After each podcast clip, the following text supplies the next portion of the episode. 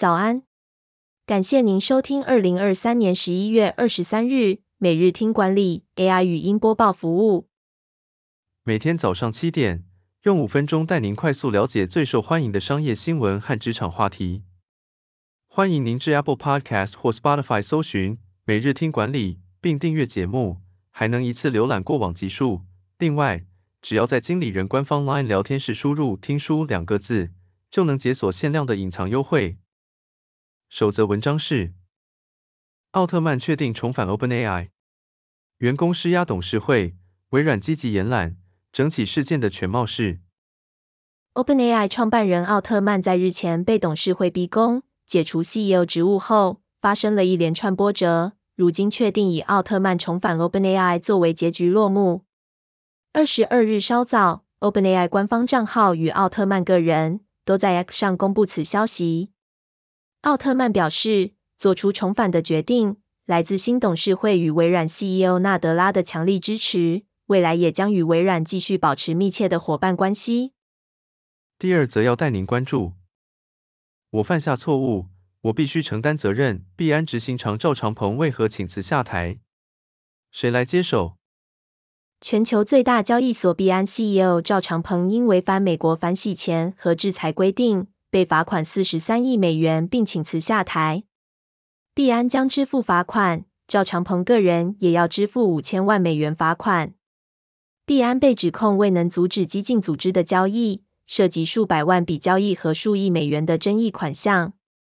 币安宣布与美国当局达成解决方案，并表示将坚守使用者安全的核心价值。币安全球区域市场负责人邓伟正将接任 CEO 一职。带领币安迈向全球合规的下一章。第三则新闻是，人工智慧带来的工作冲击，竟然还有性别差异。为何人工智慧的发展对女性员工更不利？根据国际劳工组织的报告，生成式人工智慧对女性的取代风险比男性高出两倍。这是因为容易被人工智慧取代的工作，像是文书和行政工作，多由女性从事。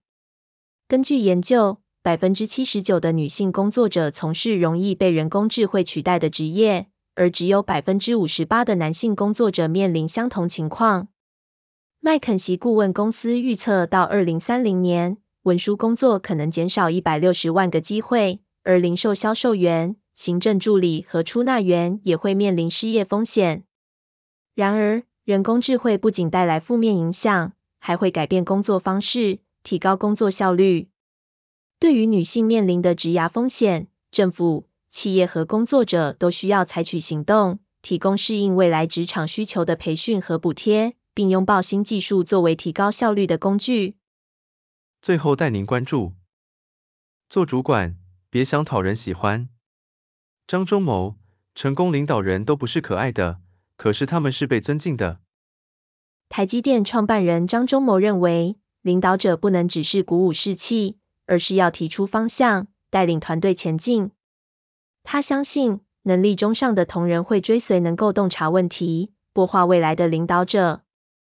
强势领导者在核心决策上有强烈主见，其他决定则从善如流。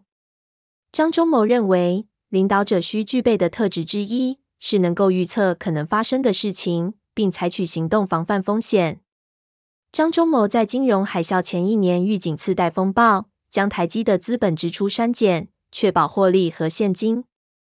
他认为，没有竞争者的策略不是策略，并建议同仁多思考决策的效益与风险。张忠谋强调，对待同仁要严格但公平，并以正直诚信为先决条件。感谢您收听，我们将持续改善 AI 的语音播报服务，也推荐您订阅经理人电子报。我们会将每日 AI 播报的文章寄送到您的信箱。再次感谢您，祝您有个美好的一天。